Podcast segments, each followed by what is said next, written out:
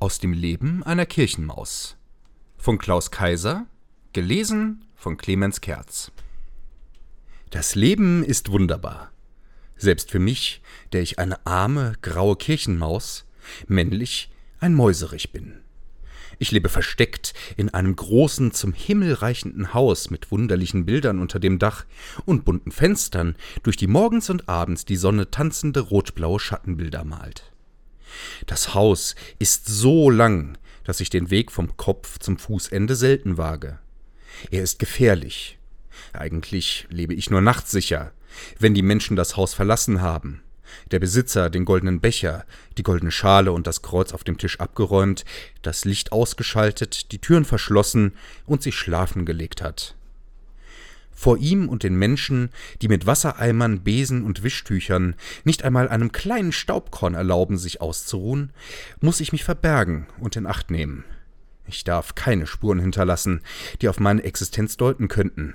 Ich äh, habe da meine Erfahrungen.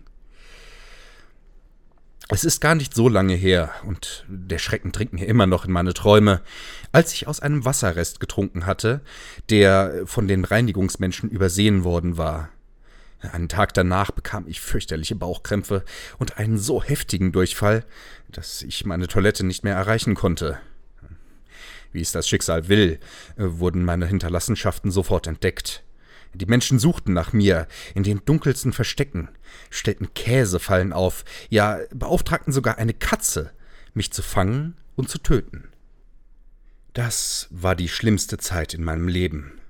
Ich musste hungern und darben, ich flüchtete mich in die Einsamkeit hinter einem großen Bild im ersten Stock. Es zeigt einen abgemagerten Mann, der schwer an einem Kreuz trägt. Ich weiß nicht, ob er es war, der mir half, die verlockenden Käseversuchungen, den Hunger, Durst und all die Angst zu überstehen. Aber ich glaube es. Heute, da ich nach Tagen vorsichtig und voller Furcht in mein Zuhause zurückkehre, lächelt er mir zu. Zu meiner Überraschung begrüßt mich eine mir unbekannte, weiße, wahrscheinlich Einstein-intelligente Maus Madame. Sie werde Madame Curie genannt. Sie sei eine Labormaus. Mit List und Verstand dem Verderben entronnen. Die Flucht sei extrem schwierig gewesen, da sie von der Welt außerhalb ihres Laborkäfigs nichts gewusst habe. Sie sei durch mehrere Abwasserkanäle geschwommen, habe sich erschöpft auf den stinkenden Abfällen der Menschen ausruhen können und sei schließlich durch die offene Tür in die Kirche geschlüpft. Denn das hier sei doch, so wie sie es auf ihrer langen Reise erfahren habe, ein Gotteshaus. Sie bäte um Aufnahme und Schutz, um sorgfältige Betreuung, hungrig sei sie und durstig dazu. Ich bin mir uneins, da bittet um Aufnahme und Schutz eine Madame Curie, die wahrscheinlich welterfahren und intelligenter ist, als ich es bin. Ich habe von der Welt nichts, aber auch gar nichts. Sie aber hat alles gesehen. Sie weiß sogar, dass mein großes Haus eine Kirche ist. Zweifelsfrei, sie ist schön, sexy, attraktiv. Aber ich, bleibe ich Herr im Haus? Hat sie vielleicht einen Pakt mit der Katze? Oder dem Käsefallensteller geschlossen? Sagt ihnen, wann ich mein Versteck verlasse und zur leichten Beute werde? Kann ich ihr vertrauen? Wie kann ich sie auf die Probe stellen? Ah, vielleicht mit meinen Erinnerungen an die Vorträge über Wissen, Glauben, ferne Länder, die ich aus meinem Versteck verfolgen konnte. Hm. Ich bitte Sie, sich zu mir an den Tisch zu setzen, mit mir zu essen und zu trinken. Ich nenne sie Liebes. Ja, ich bin schon in der Stimmung, sie Liebes zu nennen, und sage zu ihr In der großen, weiten Welt war ich noch nie. Ich kenne nur die Menschen, die hier in das Gotteshaus kommen. Entweder sie fotografieren sich mit ihrem Smartphone oder sie setzen sich andachtsvoll auf die Stühle. Die Menschen, die in den Vorträgen gezeigt werden, verhalten sich anders. Sie tragen rote Schwimmwesten und sitzen eng aneinander gepresst auf kleinen Gummibooten, die über das Wasser schaukeln. Manchmal tobt das Meer, dann fallen die Menschen hinein und ertrinken. Manchmal findet sie ein großes Schiff, dann klettern die Menschen von dem kleinen Boot auf das Schiff. Weißt du, warum die Menschen das tun? Haben sie keine Angst? frage ich sie. Ich habe große Angst vor dem Wasser. Das Meer ist ein Teufel. Hm. Das Meer, sage ich dir, ist kein Teufel. Es folgt wie ein Mensch seinen Gefühlen. Mit Liebe und Hass, Mordlust und Mitleid, Neid und Gier. Das Gefühl des Wassers ist der Wind. Du musst den Wind begreifen, wenn du das Meer verstehen willst, erwidert sie. Und die Menschen? Hier in dem Gotteshaus sind sie friedlich, reichen sich die Hände, singen andachtsvolle Lieder, knien und beten, spenden sogar Geld, erkläre ich. In den Vorträgen aber erzählen die Menschen, dass da draußen Kinder, Männer und Frauen gemartert und ermordet würden. Kinder und Frauen würden in einer Reihe aufgestellt, ihnen dann die Köpfe abgeschlagen. Kleine Kinder würden auf alte Frauen schießen, Kampfjets Bomben abwerfen und ehrfurchtsvolle Häuser zertrümmern. Die Menschen würden hungern, sich hassen und Krieg führen. Die bösen Menschen würden die guten Menschen martern und vertreiben. Deshalb seien fliehende Menschen immer gute Menschen. Und guten Menschen müsse man helfen. Sind diese Berichte Fake News? Besitzen böse Menschen kein Herz, keinen Verstand? Wissen böse Menschen, dass sie böse sind? Oder glauben sie, dass sie Gutes tun? Du kommst aus der Wissenschaft, hast die weite Welt durchwandert. Bitte sage mir, sagen die Vorträge die Wahrheit? Wenn ja, warum sind die Menschen dort so böse und hier so gut? frage ich sie. Sie lächelt mich an.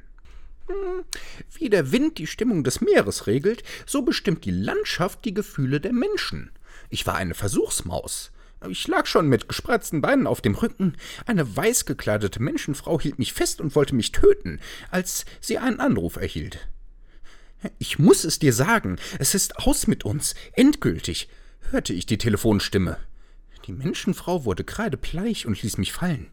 Ich benutzte ihre Verzweiflung, floh sofort, flitzte durch den Türspalt hinunter auf die Straße, suchte nach Schutz. Wenn du auf der Flucht bist, sind Katzen sehr gefährlich, aber sie meiden Wasser wie die Pest. So rannte ich durch die Abwasserkanäle zum Flusshafen, schlich mich auf ein Containerschiff und fuhr als blinder Passagier um die Welt. Ich erlebte übersatte, aber auch magere Tage. An manchen fraß ich Menschenfleisch, das ich den Ratten stahl. Es schmeckt gar nicht so schlecht, sage ich dir. Ich verbarg mich in Kameltaschen und Schilfrohrhütten, klaute den hungernden Bauern das letzte Maiskorn. Dabei hatte ich kein schlechtes Gewissen, denn sie würden sowieso erschossen werden. Auf weiße Mäuse aber schießt niemand, äh, zumindest nicht in Afrika. Schließlich brachte mich ein Kohleschiff wieder in den Hafen. Dort floh ich vor einer launernden Katze in diese Kirche. Zu dir. Du hast so viel erlebt in deinem aufregenden Leben. Sind die Menschen wirklich so böse? So böse wie Katzen, die mit uns Mäusen Stierkampf spielen? Uns quälen, bevor sie uns ermorden? Ich kann dir nicht sagen, was bei den Menschen gut und böse ist. In der Mauswelt kann ich keinen Unterschied erkennen oder gar erklären. Hm, bei den Menschen? Ich meine, äh, dass viele Menschen gut sind und Böses tun. Andere sind böse und tun Gutes. Die Menschen glauben oft, sie täten Gutes und wissen selten, dass sie Böses tun. Umgekehrt gilt das aber nicht, denn die Menschen glauben niemals, dass sie Böses tun und wissen selten, ob sie Gutes tun. Wir Mäuse haben wenige Probleme. Die wichtigsten sind die Katzen. Fressen, trinken, Kinder aufziehen. Menschen haben viele Probleme. Zusammenleben, Eigentum, Arbeit, Freizeit, Macht, Unterscheidung in Gut und Böse. Diese Aufgaben können Sie heftig erzürnen. Dann demonstrieren Sie, fühlen sich stark, werden gewalttätig, legen Feuer, vergewaltigen und morden. Sie gründen eine heilige Katze und tanzen um sie herum. Verlangen von jedem Menschen, dass er sie anbetet. Tut er das nicht, dann töten sie ihn wie ein Schwein wie die Katze uns Mäuse. Sie sagen, dass nur die Katzenanbeter Gottes würdige Menschen seien. Die anderen höchstens Affen, Hunde, zumeist Schweine. Deshalb würden sie allenfalls Hunde, Affen oder Schweine niemals Menschen morden. Weißt du, wenn sie Katzen töten würden, hätte ich eine gewisse Sympathie für sie. Wissen äh, verachten die Katzenanbeter. Es interessiert sie nicht. Nur ihr Katzenglaube zählt, Deshalb können sie mit ihrem Glauben Berge versetzen. Mit Wissen wäre das weniger als ein Staubkorn. Ich bin eine Maus. Ich kenne keinen Glauben. Ich stelle mir vor, dass ein Glaube auf inneren Wunsch, Vorstellung und Gefühl beruht.